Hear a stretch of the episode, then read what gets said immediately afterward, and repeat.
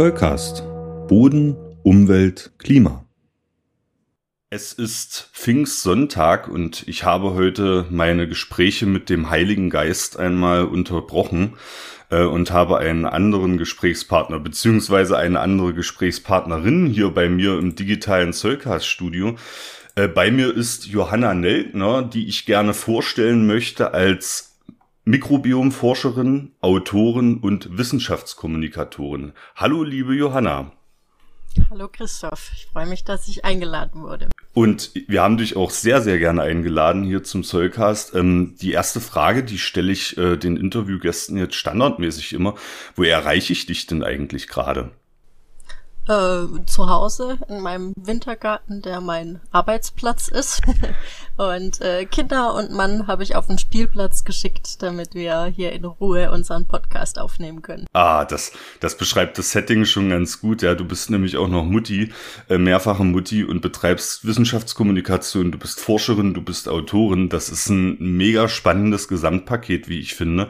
Und dem werden wir uns jetzt mal in aller Ausführlichkeit widmen. Ich freue mich sehr auf unser Gespräch. Und ich steige mal ein mit der Frage, wie bist denn du eigentlich zur Mikrobiomforscherin geworden? Wie hat denn dich dein Weg eigentlich dahin geführt, dass du Mikrobiome, Mikroorganismen erforschst? Also ich fand äh, Bio und vor allem Molekular-Bio schon auf der Schule ziemlich cool und wollte dann unbedingt was damit machen. Ähm, habe dann auf der Suche nach Studiengängen Bioinformatik und Genomforschung äh, an der Uni Bielefeld entdeckt. Das äh, klang einfach schon mal total cool. Da habe ich mich dafür eingeschrieben, so ein bisschen äh, blauäugig, weil es war dann doch ein sehr informatisches Grundstudium. Aber ja, wir hatten auch viele Bio-Vorlesungen und konnten natürlich in der individuellen Ergänzung da auch ähm, ja uns Seminare buchen. Und ein Seminar war zur Metagenomik. Und ähm, wir durften uns da selber Themen raussuchen. Und ich habe die Plattschneideameisen gewählt, die sich Pilzgärten halten und äh, den Pilzen die Blätter füttern, weil selber die Blätter verwerten können die Ameisen gar nicht, die können keine Zellulose abbauen. Aber diese Pilzgärten können es und das sind aber auch nicht nur rein Pilze, sondern ein ganzes Geflecht äh, mit Mikroorganismen, also Bakterien und anderen noch mit dabei, die gemeinsam die Blätter verwerten und äh, Pilze und Bakterien sind wiederum dann das Futter für die Ameisen. Und ich habe dann in dem Seminar einen Vortrag darüber vorbereitet, wie die Forscher dann das rausgefunden haben zur Methodik der Metagenomik. Und in dem Seminar saß dann auch ähm, ein Postdoc von einer Arbeitsgruppe, in der ich dann für die Bachelorarbeit gelandet sind, äh, die Arbeitsgruppe äh, Genomforschung industrieller Mikroorganismen. Und äh, da hatte ich dann die Gelegenheit, äh, Biogasanlagen zu erforschen, auch mit der Methode der Metagenomik und zu schauen, ja, welche äh, Bakterien und andere Mikroorganismen sind da denn in diesem Biogasschlamm und produzieren für uns wertvolles Gas und damit Energie. Das ist ja mega spannend. Also du, du bist ja vom, vom Hundertsten ins Tausendste gekommen, äh, mehr oder weniger. Und ähm, ich habe jetzt in, in de, deinen letzten Instagram-Posts auch entnommen, du bist jetzt tatsächlich so weit fortgeschritten, ähm, dass du sogar das Promotionsverfahren jetzt eingeleitet hast. Ne? Also du hast deine, deine Dis äh, sozusagen die Schrift schon vollendet und jetzt wird das Promotionsverfahren eingeleitet. Worüber hast du denn schlussendlich eigentlich promoviert? Ja, nachdem ich äh, im Bachelor über die Mikroorganismen in Biogasanlagen geschrieben habe, bin ich für einen Master dann bei einer ähm, Weinrebensorte gelangt, also mehr bei Pflanzen. Und dann aber für die Doktorarbeit äh, wieder zurück eben zu der Arbeitsgruppe, die ich eben genannt habe und konnte mich entscheiden, ob ich nochmal ein Biogas-Thema machen will oder äh, was Neues mit dem Ackerboden. Und weil ich immer für was Neues zu haben bin, generell gern lernen, habe ich mich für den Ackerboden entschieden. Ähm, deswegen, ja, erforsche ich jetzt, konnte da in einem großen Verbundprojekt teilnehmen, wo die äh, unterschiedlichen Bodenbearbeitungsstrategien untersucht wurden. Zum Beispiel tiefe Pflügung gegen nicht so tiefe Pflügung, was für Auswirkungen das auf die Mikroorganismen im Boden hat. Ja, dann äh, hat sich jetzt die Frage auch schon beantwortet, warum du hier im Soulcast als äh, Interviewgast eingeladen bist. Ne? Ähm, ich muss mal ein bisschen plaudern. Ich bin tatsächlich auf dich aufmerksam geworden auf der Plattform LinkedIn. Äh, da sind wir beiden auch vernetzt und äh, du hast äh, gesprochen über das FameLab-Finale, was jetzt vor kurzem am 25.05. stattgefunden hat in Bielefeld. Ähm, an der Stelle, die Stadt Bielefeld gibt's scheinbar wirklich, ja, also du befindest dich dort und das FameLab-Finale ist auch dort. Ähm, Du hast nach Ideen oder nee, du besser gesagt, du hast ja äh, deine deine Userinnen abstimmen lassen, welchen Beitrag du dort vorstellen sollst und einer davon war eben Soil Wars, ne? Und äh, ich habe mir das auch notiert, da ging es genau um dein Promotionsthema, oder? Das ist genau das der Inhalt dessen gewesen. Ja, genau. Also ein Aspekt davon, äh, die Biokontrolle als Alternative zum Einsatz von Pestiziden. Man kann nämlich nützliche Mikroorganismen verwenden, um Pflanzenschädlinge wie den Pilz Rhizoctonia solani, der ganze Ernten vernichtet, äh, in Schach zu halten. Die kann man letztendlich wie Pestizide auch äh, flüssig aufs Feld spritzen, sind genauso im Einsatz. Es gibt viele zugelassene Produkte schon und ich kann mit meiner Forschung dazu beitragen, dass äh, die Anwendung sicherer wird, weil wir die Genome der einzelnen Mikroorganismen wirklich im Detail untersuchen und schauen, was die so für Gene haben, was potenziell gefährlich an ihnen wäre, was sie so besonders effektiv und nützlich macht. Genau. Also un unfassbar spannend und das ist gut, dass wir das jetzt an der Stelle besprechen, weil da habe ich dann auch noch mal für eventuell äh, kommende Interviews jetzt eine gute Gesprächspartnerin. Wenn wenn deine Dis durch ist, können wir das sicherlich auch vorstellen. Ähm, wir haben im Soulcast auch einmal schon versucht, äh, das gro große Thema Bodenmikrobiom anzusprechen, allerdings im forensischen Zusammenhang. Ne? Da haben wir also geguckt mal, wie ist denn jetzt die forensische Mikrobiologie aufgestellt? Was gibt's da so für coole Experimente mit Rattenkadavern? Ähm, ist aber definitiv noch ein Themenfeld, was wir weiter beackern werden. Aber Jetzt haben wir die Frage beantwortet, wie ich quasi auf dich aufmerksam geworden bin. Und ich bin ja aus der Faszinationswelle gar nicht rausgekommen, weil du als Autorin tatsächlich ähm, es dir zur Aufgabe gemacht hast, Kinderbücher zu schreiben, vorwiegend. Ähm, damit fange ich eigentlich mal an. Was ist denn, was ist denn das Besondere daran, Kinderbücher zu schreiben und wissenschaftliche Themen an Kinder zu vermitteln in diesen Formaten? Es ist äh, eine besondere Herausforderung, wenn ich es jetzt zum Beispiel mit dem FameLab-Wettbewerb äh, vergleiche, wo man in drei Minuten ein wissenschaftliches Thema beleuchten muss und wir eher gelernt haben, äh, uns äh, lang zu fassen, nicht kurz zu fassen, gerne halbe Stunde, dreiviertelstunde Vortrag zu halten und das auch locker können, ist es umso schwieriger, äh, sich kurz zu fassen. Und das ist es auch bei Kinderbüchern. In wenigen kurzen, prägnanten Sätzen und auch in einfacher Sprache ähm, ja, das zu vermitteln, was man vermitteln möchte. Und natürlich habe ich als Wissenschaftlerin gleichzeitig den Anspruch, nicht zu viel oder nicht zu stark zu vereinfachen und dabei nicht zu verfälschen. Das ist wirklich ein Spagat, bei dem ich mir aber auch äh, Hilfe gesucht habe. Ich habe äh, eine professionelle Kinderbuchlektorin mit an Bord gehabt, die mir dann auch so manchen Zahn äh, gezogen hat. Zum Beispiel, ich spreche immer gern von Mikroorganismen. Ähm, wir haben dann aber den äh, ja, gesellschaftlich vertreteneren Begriff Mikroben gewählt, weil der einfach ja, einfacher ist und auch mehr, mehr Menschen äh, bekannt. Ja, ein Stück weit anknüpfungsfähiger für Kinder. Ne? Kinder zehren, glaube ich, sehr von, von der Umgangssprache und von der Alltagssprache, die sie auch im Elternhaus hören. Und da ist es dann leichter, noch eine, eine Anknüpfung zu, zu finden. Ähm, ich stell mal kurz die Buchtitel vor, ähm, der Bücher, die uns hier äh, befassen. Du hast noch einige mehr geschrieben, aber äh, die, die mikrobiellen Bücher, die mikrobiellen Kinderbücher heißen zum Beispiel Bakterien und so, die leben wo, Bifidos Reise und du hast auch ein Mal- und Lernbuch der Mikroben sowohl in deutscher als auch in englischer Sprache herausgegeben. Ähm, Jetzt, jetzt interessiert mich natürlich in erster Linie, Wie knüpft man da an, an die Alltagserfahrungen der Kinder? Also wir haben jetzt schon über ähm, das, das Wording gesprochen, Mikroben ne, anstelle von Mikroorganismen. Aber wie überbrückst du zum Beispiel in deinen Büchern diese, diese Schwelle der Unsichtbarkeit? Ich meine, Kinder können Mikroorganismen nicht sehen. Ja, das ist etwas, was sich ihrer Alltagserfahrungswelt komplett entzieht. Und wie spannt man denn da eigentlich den Bogen zu sagen, ich spreche jetzt oder ich, ich, ich schreibe jetzt über etwas, was man nicht sehen kann, dessen Bedeutung ich aber trotzdem vermitteln will. Wie kriegt man das hin? Ähm, ja, im Fall von Bakterien und so, die leben wo, das ist mein umfassendes Sachbuch, das auch die erste Idee war, die ich hatte, äh, führe ich da tatsächlich genauso ran erstmal ähm, mit ein bisschen Humor. So wusstest du, dass du ein Holobiont bist und äh, Heimat von vielen winzigen äh, Lebewesen.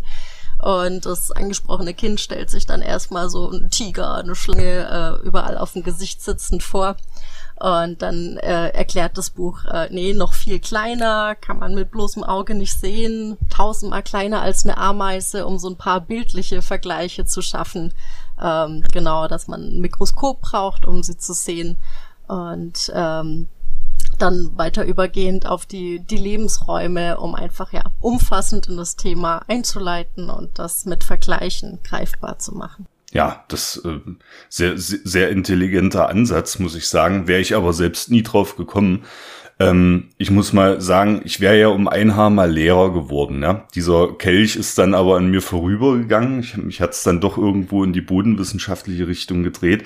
Ähm, aber als, als Lehrer oder auch als Lehramtsstudent fragt man sich immer, ähm, welche Fehlvorstellungen eigentlich bei jungen Lernenden interessieren. Das möchte ich dich jetzt gern mal fragen, weil du damit ja auch arbeitest. Welche Fehlvorstellungen haben denn eigentlich Kinder oder auch Erwachsene bezogen auf Bakterien und Mikroorganismen?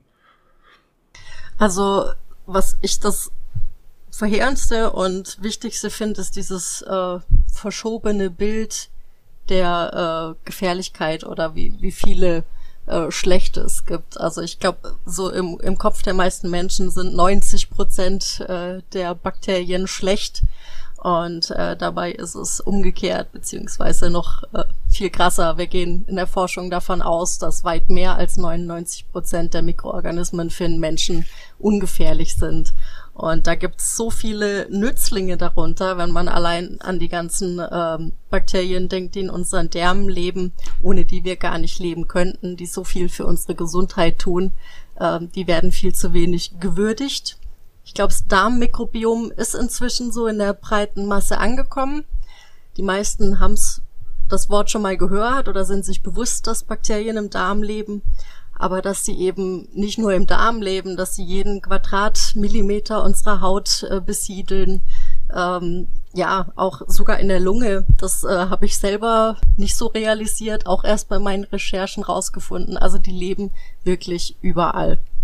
Da gibt's auch äh, interessante Kennzahlen. Ne? Wie viel Prozent oder welche Masse des Körpers besteht maximal aus, aus Mikroorganismen? Wie war das noch? Ähm, ja, bei einem äh, ausgewachsenen, also in meinem Buch habe ich den Vergleich mit Kilogramm. Das wären so ungefähr zwei Kilogramm bei einem okay. Erwachsenen. Kommt natürlich aber auch wieder aufs Gewicht an, ne? ja. äh, tageszeitabhängig, ob man gerade gegessen hat und so weiter. Aber Pi mal Daumen, ja. Das ist, das ist doch aber schon beeindruckend. Und das ist doch ein Anknüpfungspunkt. Da kann man eben sagen, okay, die erwachsene Person wiegt so und so viel Kilogramm und zwei Kilogramm davon sind Mikroorganismen. Ähm, sehr, sehr beeindruckend. Ähm, ja, und äh, ich finde es, wie gesagt, faszinierend, wie du versuchst und wie du auch ja Pionierarbeit leistest, den Leuten zu erklären, dass eben 99 Prozent der Mikroorganismen nützlich sind. Ähm, wir kennen das ja auch aus den Bodenwissenschaften. Ne? Da ist, glaube ich, die Bedeutung äh, des Bodenmikrobioms äh, landläufig überhaupt nicht bekannt. Ne? Also ich glaube nicht, dass die breite Masse äh, der Menschen, die in Deutschland oder auf der Welt leben, sich dessen bewusst sind. Und das ist ja auch was, wo du dann mit Soil Wars entsprechend, wir werden den Beitrag auch unter, ähm, unter diesem, also in unseren Shownotes verlinken, äh, wo du sicherlich auch noch einen Beitrag leistest. Ähm, Johanna, ich, ich würde mit dir, weil wir gerade über Mikroorganismen reden und ähm, weil du da ja natürlich auch Expertin bist, würde ich gern nochmal einen, neuen Fall aufmachen sozusagen. Ähm, derzeit wird oder werden die Maßnahmen der Corona-Pandemie kontrovers diskutiert Das ist äh, retrospektiv sicherlich an der einen oder anderen Stelle angebracht, weil wir uns für kommende Pandemien wappnen müssen. Allerdings würde mich mal interessieren, wie hat denn das Erleben der Kinder und Jugendlichen in der Corona-Pandemie eigentlich diese Fehlvorstellungen zu Mikroorganismen beeinflusst? Ist da die Angst gewachsen oder ähm, was hast denn du da so für Erfahrungen gemacht? Ja, also es hat schon auch ne, diese ganze Angst, die ja auch die Erwachsenen viel vermittelt haben, hat sich auf die Kinder übertragen.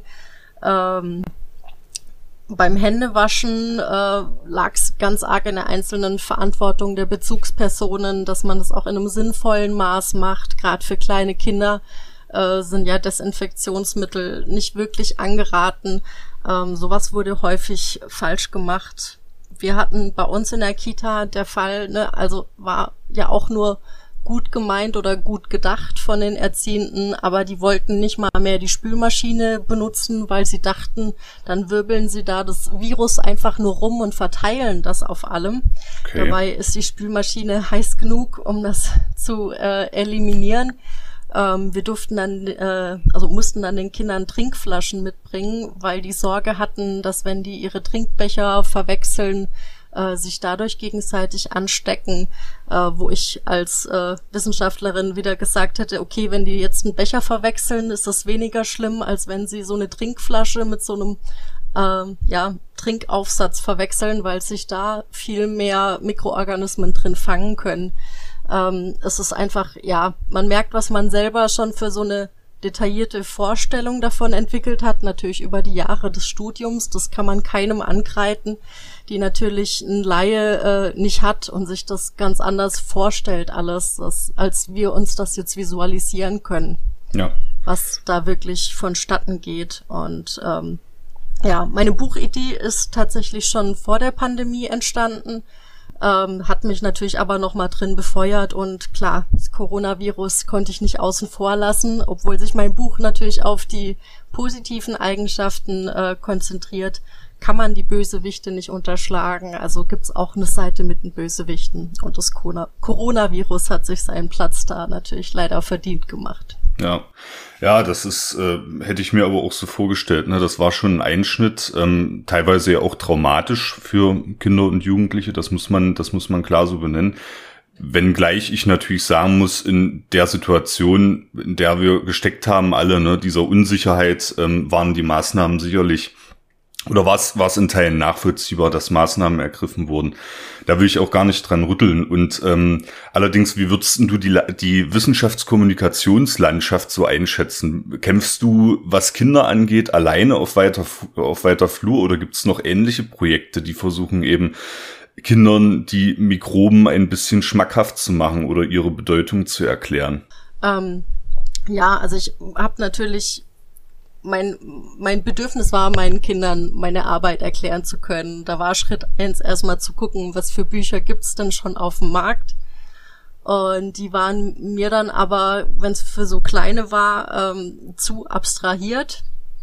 Deswegen äh, war das die Intention, selber zu machen.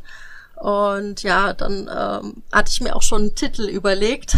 Und dann kam aber äh, ein Buch raus, was quasi meinen Titel benutzt hat, ne, während ich noch im, im Prozess war, das aber sich an eine Altersgruppe für Kinder ab acht Jahren richtet. Also die haben mir nur den Titel weggenommen, sonst keine Butter vom Brot. und äh, beziehungsweise ja, ist man ja auch froh drum, wenn andere das genauso wichtig finden. Und ähm, jetzt habe ich meinen Faden verloren. Äh, genau, du, du hast dann die, die Landschaft analysiert und hast festgestellt, okay, ähm, ja, wie, wie war dein Befund eigentlich? Gab es noch nicht so viel? Nee, genau. Und ja. was es nicht gibt, muss man eben machen. Ja. Und äh, so ist die Buchidee entstanden. Genauso ging's uns mit dem Soulcast. Gab's noch nix, muss man einfach mal machen. Ne? Das, das ist es so. Und du hast gerade schon gesagt, ähm, sind deine Kinder eigentlich beim Schreibprozess auch äh, eine Hilfe gewesen? Hast du die dann auch mal gefragt, so wie sie dieses und jenes finden?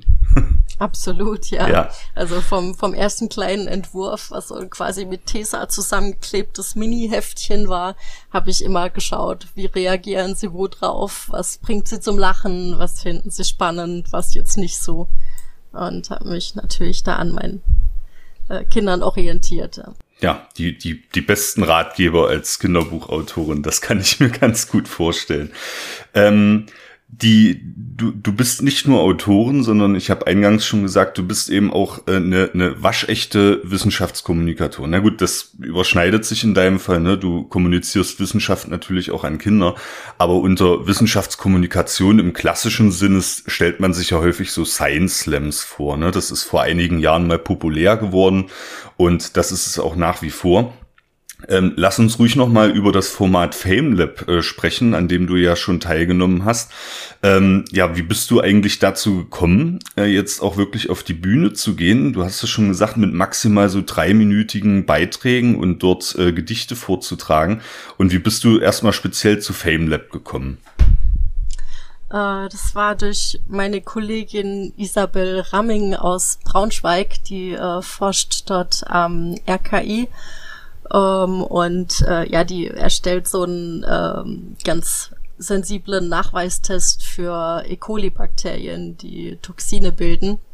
Und wir haben uns über Instagram kennengelernt, weil sie da auch Wissenschaftskommunikation macht. Und da ist so eine Freundschaft draus entstanden. Und die geht regelmäßig auf so Science Slams und hat auch schon mal bei FameLab mitgemacht. Und dann haben wir gesagt, komm, da nehmen wir zusammen teil. Sie ist auch äh, zum Bielefelder Vorentscheid nach Bielefeld angereist, hat bei mir übernachtet und wir hatten da gemeinsam einen schönen Tag.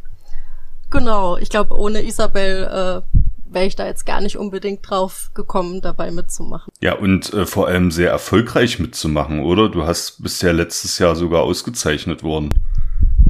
Äh, dieses Jahr war es genau beim Bielefelder Vorentscheid. Ja. Ähm, den, den zweiten Platz habe ich gemacht und mich äh, damit auch fürs Finale qualifiziert. Ja, also mein, mein herzlichsten Glückwunsch erstmal. Ähm, das ist ein, ein großartiges Gedicht. Man findet das auch bei YouTube, wird auf jeden Fall in den Show Notes verlinkt.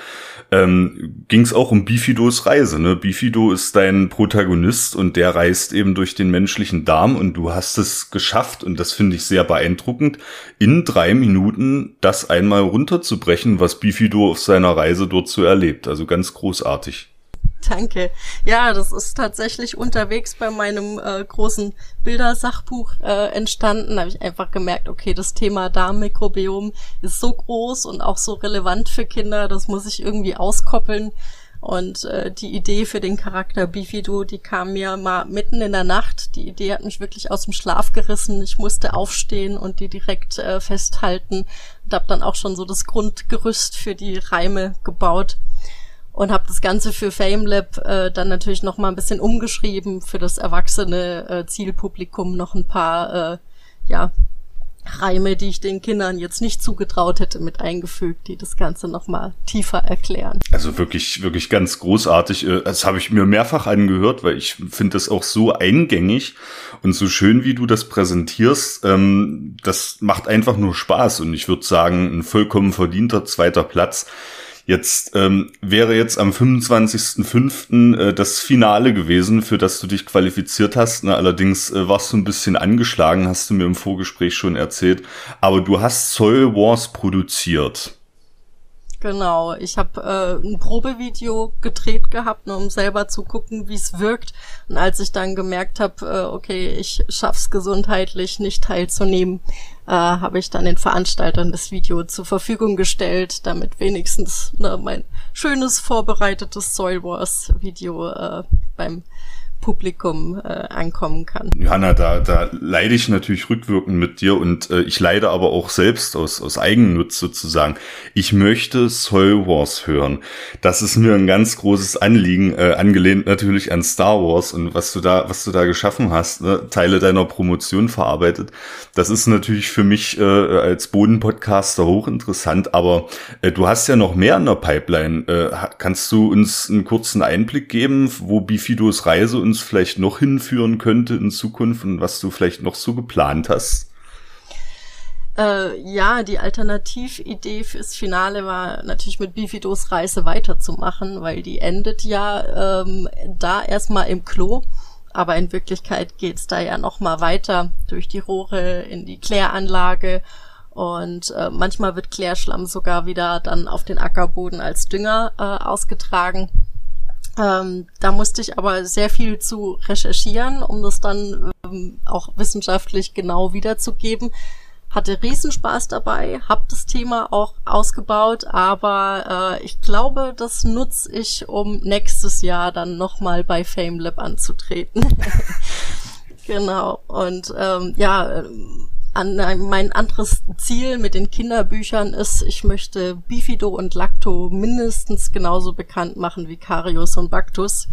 Ich finde, das haben die verdient und äh, deswegen wird es auch noch äh, eine weitere Geschichte über nützliche Darmbakterien geben. Ja, das ist ja großartig. Das lädt ja gleich zum Fantasieren ein, ja, wie dann auch vielleicht die beiden sich so oder diese die die die beiden Gruppen, ne, du du sprichst über die nützlichen Mikroorganismen, ne, und die anderen wären entsprechend die schädlichen, von denen wir alle schon wissen, wie die sich gegenüberstehen und sich ja aber vielleicht auch vielleicht ein Stück weit freundschaftlich begegnen, weil das, das sind ja nun mal zwei Seiten derselben Medaille und ohne Mikrobiom geht's nun mal nicht. Also ähm, ganz großartig und wir werden das natürlich weiter verfolgen. Lass uns aber abschließend vielleicht tatsächlich noch mal über deine Bücher sprechen. Weil ich glaube, die Hörerinnen und Hörer ähm, sind jetzt vielleicht nicht im Kindesalter, aber die freuen sich auch, wenn sie mal gute äh, Mal- und auch Sachbücher für Kinder verschenken können. Ähm, fangen wir mal an mit dem Mal- und Lernbuch der Mikroben. Ähm, was, was erwartet einen denn da, wenn man dieses Buch kauft und mit den Kindern bearbeitet?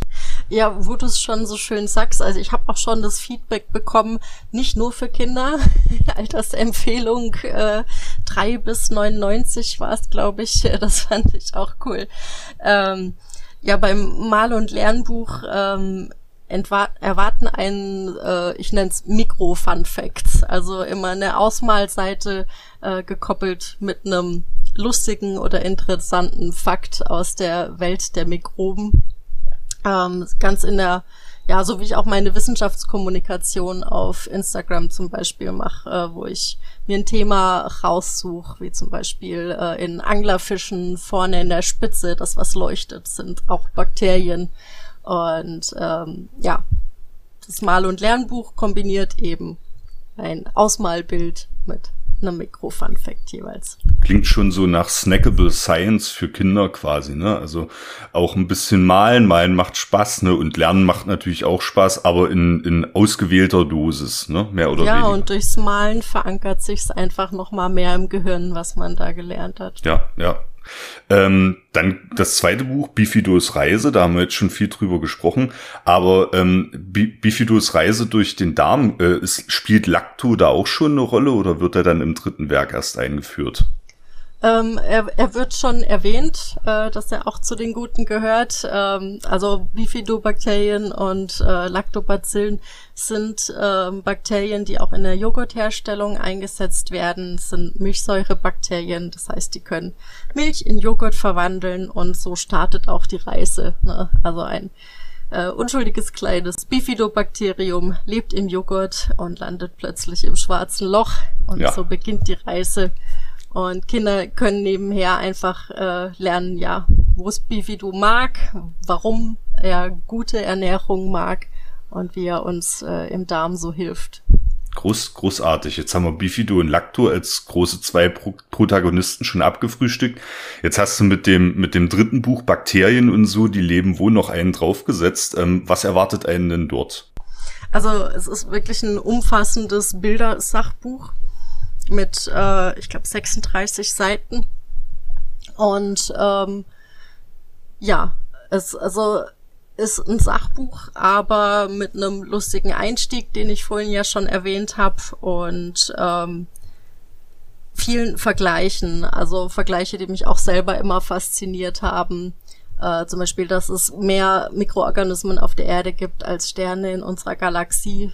Ähm, es, es hat natürlich nicht jeder Vergleich reingeschafft. Ich finde auch den Sandkorn-Vergleich immer ganz cool. Auf einem Sandkorn können schon so viele Mikroorganismen leben wie in einer Stadt der Größe von Flensburg.